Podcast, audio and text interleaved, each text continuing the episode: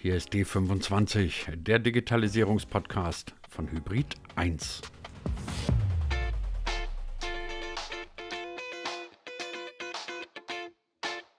Zwangsdigitalisierung, dieser, naja, nicht so ganz schöne Begriff, der geisterte mal so vor ein, zwei Jahren heftig durch die Landschaft. Sagen sollte er folgendes dass wir nämlich jetzt unter dem Druck einer Pandemie Dinge in Sachen Digitalisierung vorwärts bringen, die vielleicht vorher fünf, sechs, sieben Jahre gedauert hätten und die jetzt zack, bumm, in ein, zwei Jahren ganz, ganz schnell erledigt waren.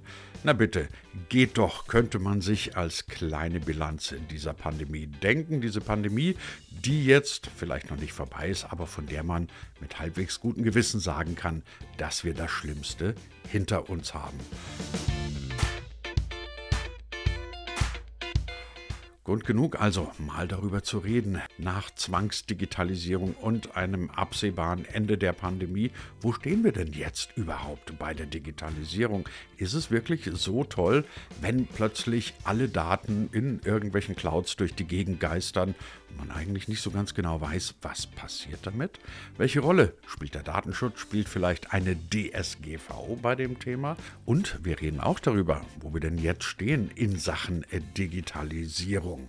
Das alles machen wir mit äh, Daniel Bohn. Er ist Co-Gründer und Product Lead bei einem Unternehmen Concept Board. Und dort hatte man schon vor über zehn Jahren die Idee, dass solche visuellen Kollaborationen, solche Dinge, die man heute so simpel als Online-Whiteboard bezeichnet, dass sowas die Zukunft sein könnte. Tja, und das alles tun wir bei der neuen Ausgabe von D25, dem Digitalisierungspodcast von Hybrid 1. Den gibt es überall da, wo es gute Podcasts gibt. Mein Name ist Christian Jakubetz und ich wünsche euch erkenntnisreiche 20 Minuten. Daniel Bohn, bevor wir uns heute in unser eigentliches Thema vertiefen, ähm, erzähle ich Ihnen, dass ich mir heute noch was gedacht habe, wo man im ersten Moment vielleicht sagt, was hat das jetzt damit zu tun? Ich finde es aber trotzdem einen interessanten Gedanken. Und zwar habe ich heute festgestellt, ähm, dass in den zwei Wochen, die Elon Musk jetzt Alleinherrscher bei Twitter ist, ziemlich viele, ziemlich irre Sachen passiert sind. Und dass ein Einzelner mit einer der größten Plattformen, die es auf der ganzen Welt gibt und auf der sich hunderte Millionen Nutzer tummeln, im Prinzip macht, was er will. Ist es nicht eigentlich ein ziemlich erschreckendes Beispiel und ein Beleg dafür, dass man nicht zu viel macht, nicht zu viele User und auch nicht zu viele Daten ins Ausland, in die Hände eines Einzelnen geben solltest, der sich dann eigentlich an nichts außer sich selber gebunden fühlt? Ja, Christian, vielen Dank für die Frage, vielen Dank für die Einladung. Ich glaube ja, absolut. Ich glaube, du hast vollkommen recht. Es ist einfach ein Beispiel dafür, dass wir hier sehen, ähm, was, wie weit wir mit der Digitalisierung sind ne? und auch inwiefern Privatunternehmen oder in dem Fall eben auch Einzelpersonen mit einer e-, eben entsprechenden finanziellen Power sich hier ähm, an einer, ähm, einem, also ein Unternehmen formen können und damit aber auch einen Einfluss auf eine Gesellschaft nehmen können, dass es, dass man sich einfach die Frage stellen muss, ob das nicht ähm, ein bisschen ähm, ja weg vom Ziel führt, ne? oder ob wir als Gesellschaft damit einfach so umgehen wollen ähm, oder ob es hier vielleicht auch ein Stück weit eine Regulierung geben müsste. Ne? Beispiel, ist ja äh, ne, die, die, die Thematik mit diesen Badges. Ne? Inwiefern haben wir Leute bei Twitter, die deren Accounts eben approved sind oder inwiefern kann ich das einfach kommerzialisieren und öffnen und damit aber eben diese, diese Qualitätssicherung äh, entfernen. Und die Position, die Twitter hat im Markt, ne, eben als Sprachrohr, auch ja als Ersatz für Pressemitteilung, als offizielles Kommunikationsmedium von äh, teilweise natürlich Unternehmen, Einzelpersonen, aber auch eben Regierungsmitgliedern äh, und Regierungen. Da steht viel auf dem Spiel. Ja. Und äh, deswegen absolut richtige Frage, denke ich. Ja, hier muss man schauen, inwiefern geht das in die richtige Richtung noch. Jetzt haben wir in Deutschland ja ein Ding, bei dem äh, alle, die, die Liebhaber der deutschen Sprache sind, wie zum Beispiel, den muss ich jetzt unbedingt mal hier reinbringen, der unlängst verstorbene große Wolf Schneider, einer der interessantesten Sprachkritiker, die es in Deutschland jemals gegeben hat. Also solche Leute zucken bei einem Begriff wie Datenschutzgrundverordnung zusammen. DSGVO heißt das kleine Ding und ähm, es ist nicht nur wegen seines, sagen wir, etwas sperrigen Namens ähm, in den Blickpunkt auch von Kritikern geraten, sondern es gab auch Leute, die gesagt haben, das ist, sei wieder sehr deutsch, alles regulieren zu wollen und ähm, die Kräfte des freien Marktes wolle man dann wieder mit irgendwelchen Gesetzen eindämmen. Wenn ich mir jetzt aber die Sache mit Twitter zum Beispiel anschaue und dann teilweise auch höre, was aus der EU kommt, nämlich dass die sagen, eigentlich liegen die Deutschen mit ihrer DSGVO gar nicht so verkehrt, ähm, dann denke ich mir, vielleicht ist es ja doch nicht so schlecht. Wie siehst du diese Geschichte mit der DSGVO? Ich bin großer Fan von der DSGVO. Ja, ich finde, das ist eine Gesetzgebung, die absolut in die richtige Richtung geht die allgemeine Wahrnehmung ist ja häufig, dass man jetzt diese ganzen Cookie-Dialoge bekommt und man sich dann denkt, warum kann ich das Internet nicht mehr so benutzen wie vorher? Wenn man jetzt aber zum Beispiel Twitter da nimmt als Beispiel, ne, als, als Plattform, die von überall verfügbar ist, dann ist genau dieses, äh, dieses Cookie-Beispiel kann man hier anwenden und kann sagen, was passiert, wenn ich mh, hm, auf irgendeiner Website unterwegs bin und dort eben ähm, ein Pixel von Twitter zum Beispiel eingebunden wird. Ne? Dann bin ich auf dieser Webseite, aber trotzdem wird eine Verbindung zu Twitter aufgebaut. Die hat dann aber die Cookies, die Twitter sowieso von mir hat. Und damit kann Twitter mich eben quasi identifizieren, wenn ich bei Twitter angemeldet bin zum Beispiel. Ne?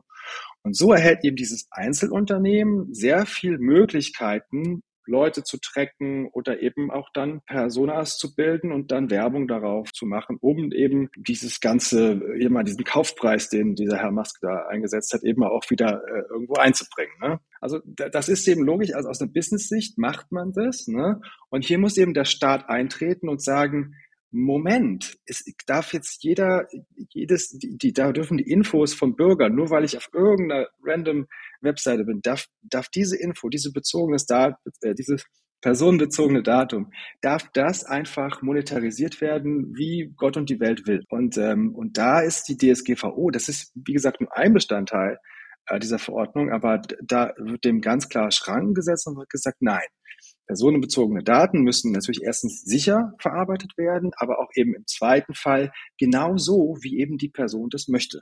An der Stelle bin ich sehr froh darüber, dass, dass es hier jetzt Gesetze gibt, die eben dieses, diese Macht, die eben genau durch sowas entstehen kann, ein Stück weit eben auch verringert und die Souveränität des Einzelnen über seine Daten eben erhöht. Kann es sein, dass man als vielleicht etwas sehr gewagte Frage zwischendrin dass sich irgendwo in der digitalen Gesellschaft bei Menschen aller möglichen Couleur langsam wieder so ein, so 'n Grundverständnis dafür entwickelt hat, wie wichtig es ist, dass man zumindest einigermaßen Zugriff oder äh, weiß, was mit den eigenen Daten passiert, dass Datenschutz durchaus ein Wert ist und nicht einfach nur ähm, irgendwelcher bürokratischer Nonsens. Also mir fallen so ein paar Sachen auf. Ähm, Beispielsweise, dass jetzt gerade in den USA auch äh, viele Unternehmen, die über viele, viele Jahre dieses schöne Geschäftsmodell hatten, äh, Daten gegen kostenlose Dienstleistungen, dass deren Geschäftsmodell gerade ziemlich ins Wanken gerät. Ist es reiner Zufall?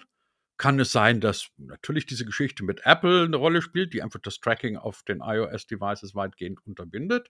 Oder haben die Leute inzwischen wirklich ein Bewusstsein dafür, dass es doch keine so schlaue Idee ist, Daten einfach mal rauszugeben? Ich denke, äh, tatsächlich kommen hier einige Dinge zusammen. Ja. Ich denke, es gibt äh, als äh, Resultat irgendwo auch der dieser DSGVO-Regeln, dieser Cookie-Dialoge erstmal ähm, äh, die Erkenntnis, dass es das Thema überhaupt gibt. Ja? Und äh, wie du sagst, Apple natürlich auch mit den mit den Einstellungen, die da jetzt äh, relativ präsent auf einmal in den Devices sind.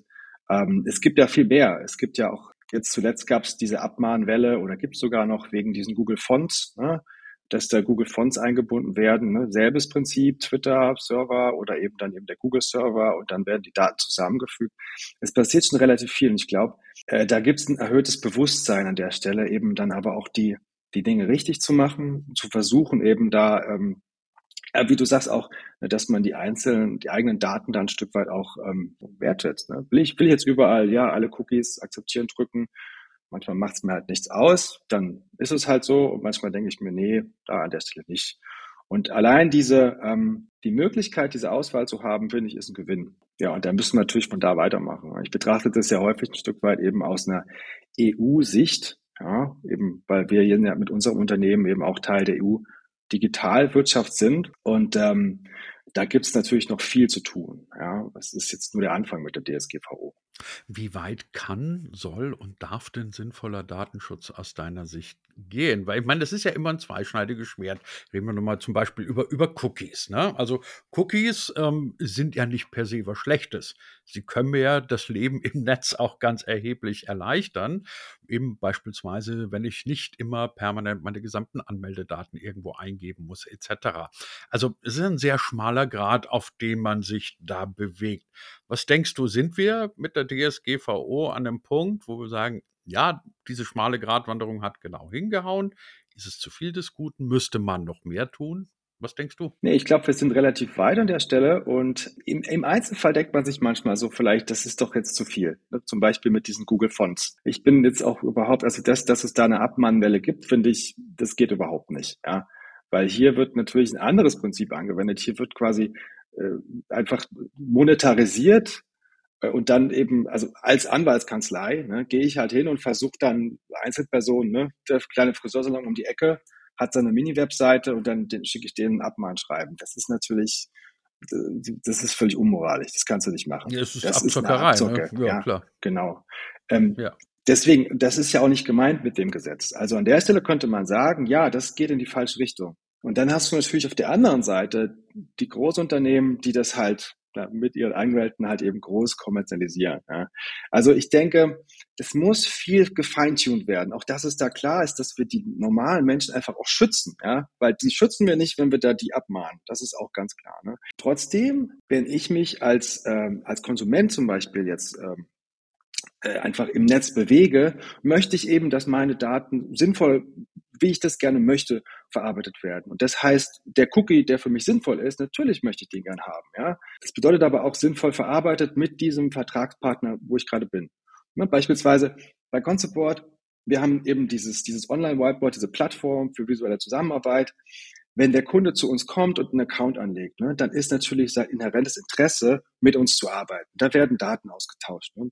Das kann man sich alles angucken, was da wohin fließt. Wir sind ja super transparent an der Stelle. Aber natürlich gibt's Cookies mit der Plattform, damit ich mich nicht jedes Mal anmelden muss.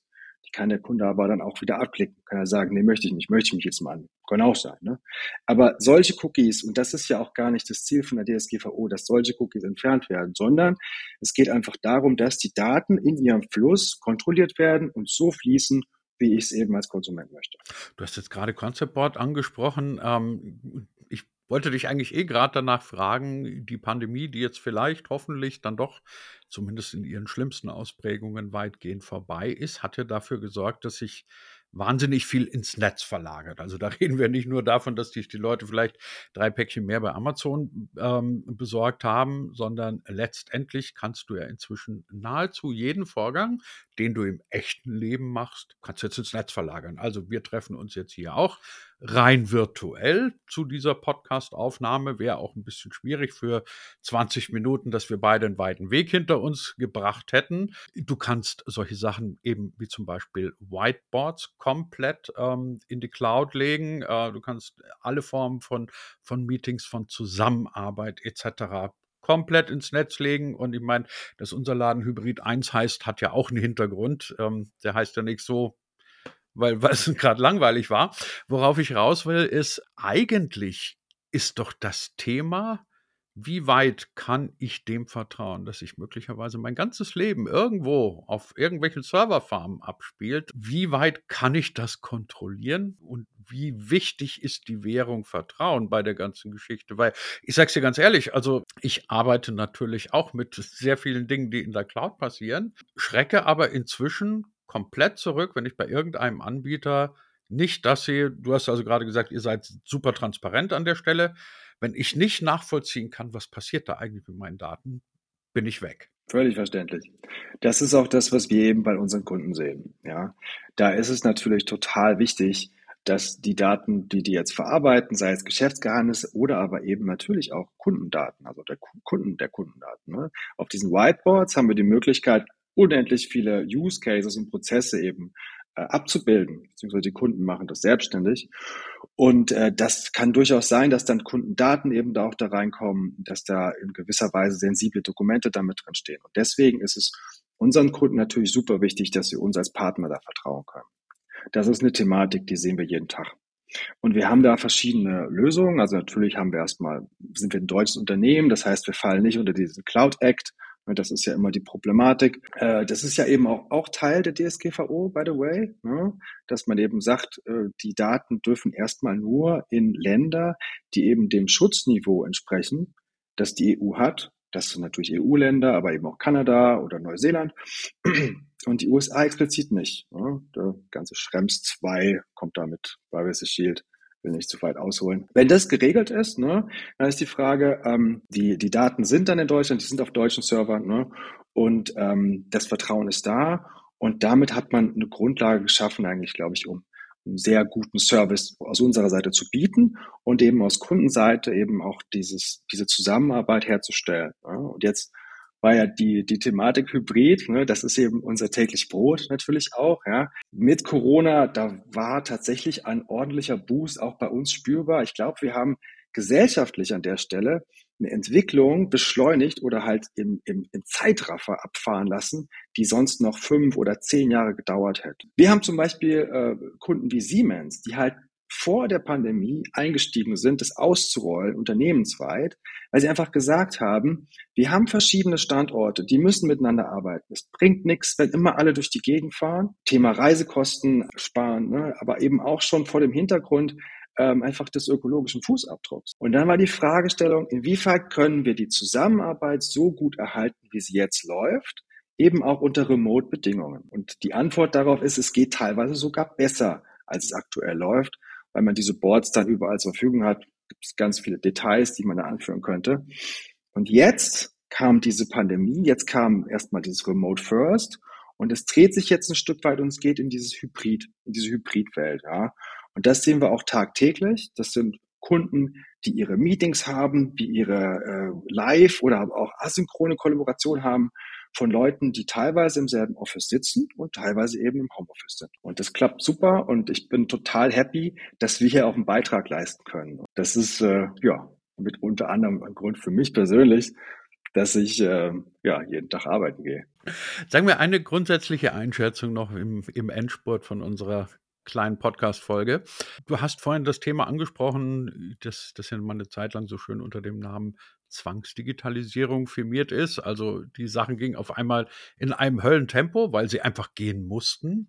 So, jetzt ist ja diese Daumenschraube der Pandemie, die lockert sich ja jetzt. Also man kann wieder in Präsenz Veranstaltungen machen, etc. Und ähm, ich bin mir ein bisschen unsicher, auch was mein eigenes Ding angeht. Wenn du mich vor zwei Jahren, als die Pandemie wirklich auf ihrem Höhepunkt gefragt hättest, hätte ich gesagt, ich glaube, von diesem Ding, das wir jetzt haben, mit virtuellen Meetings, mit Online-Whiteboards, mit dem ganzen Zeug, über das wir jetzt gesprochen haben, werden wir nie wieder weggehen. Dann habe ich mich selber dabei ertappt, das war dann so im Frühjahr, Sommer dieses Jahres, als der Druck so ein bisschen nachließ, dass ich es unheimlich genossen habe, Leuten wieder in Präsenz zu begegnen, dass ich es schön fand, mal Podcast wieder aufnehmen zu können und wirklich ein Mikrofon und zwei Leute sitzen sich gegenüber, lauter solche Dinge. So, inzwischen bin ich in so einem Mix-Ding. Ich finde es toll, dass es diese Sachen gibt, habe aber auch den Wert der persönlichen Begegnung wieder zu schätzen gelernt. Was denkst du, wie wird die Zukunft unserer Arbeitswelt, auch unserer privaten Welt aussehen? Gehen wir wieder komplett zurück auf den Stand vor der Pandemie und malen mit Kreide wieder Tafeln voll? Ähm, oder bleibt es so extrem, wie es war? Oder sind wir dann doch in irgendeinem so hybriden Mixmodell angekommen? Ganz klar, hybrides Mixmodell. Ich würde es ein bisschen positiver darstellen, weil ich bin doch auch ein großer Fan von Technologie. Und ähm, wenn du vielleicht diesen, diesen Gartner Hype Cycle so ein bisschen im Kopf hast, ne, das ist ja irgendwie, es geht erst mhm. hoch, es wird total gepusht ja, und dann ja. geht es nochmal runter, da gibt es so einen Dropdown. Und dann geht's aber ja, dann langfristig wieder hoch, ne, aber auch wirklich nachhaltig hoch. Ja. Ich finde, das kann man gut anwenden. Also, es gab halt diesen, diesen Push, man musste digitalisieren. Ne? Und jetzt gibt's halt so ein Stück weit diesen Moment, wo man sagt, oh, ist aber auch schön, nochmal so eine Haptik zu haben, vor einem Whiteboard zu stehen oder vor einem Flipchart und, und die Leute in Person da zu haben und so. Und das ist auch wirklich toll. Ne? Und ich glaube, so langfristig äh, wird es aber natürlich, ist natürlich äh, wir kommen ja von den digitalen Dingern nicht mehr weg und auch zu Recht, ne? weil wenn ich die Sachen digital habe, sind sie einfach für mich da. Äh, die Leute können von Remote zugreifen. Ne? Nur diesen Genuss dieser Haptik zu haben, diesen Genuss dieses, dieses Live-Events zu haben, ne? der wird durch Technologie einfach noch besser eingebaut langfristig. Und dann, klar, wir sind in einer Hybridwelt. Ich genieße es total, auch mal nochmal ins Büro zu gehen hier und da. Ich genieße es total, auch nochmal auf eine Konferenz zu fahren und sowas, ja. Aber ich kann eben dann später, jetzt auch schon, aber das ist ja auch mit Teil unserer Vision, ne, dass wir halt eben Conceport als Kollaborationslösungsanbieter noch weiter in diese Richtung bringen, dass wir den Leuten es ermöglichen, einfach unter mit derselben Freude, mit derselben UX eben ähm, in der digitalen Welt zu arbeiten, in der Hybrid-Welt zu arbeiten, wie sie es eben auch dann, ich sag mal, ja, jetzt nicht in der Kneipe am Stammtisch, aber im Meetingraum machen. Ja. ja, begonnen haben wir mit einer kleinen Aussicht, mit einer kleinen Debatte über das Thema Datenschutz. Geendet haben wir mit einem wilden Ritt in die Post-Corona-Welt sozusagen und wie sie aussehen könnte, beziehungsweise jetzt schon aussehen oder beziehungsweise jetzt schon aussieht. Das alles haben wir gemacht mit äh, Daniel Bohn, äh, dem Mastermind sozusagen hinter Concept Board. Daniel, ganz herzlichen Dank für deine Zeit. Christian, ich danke dir. Eine Freude.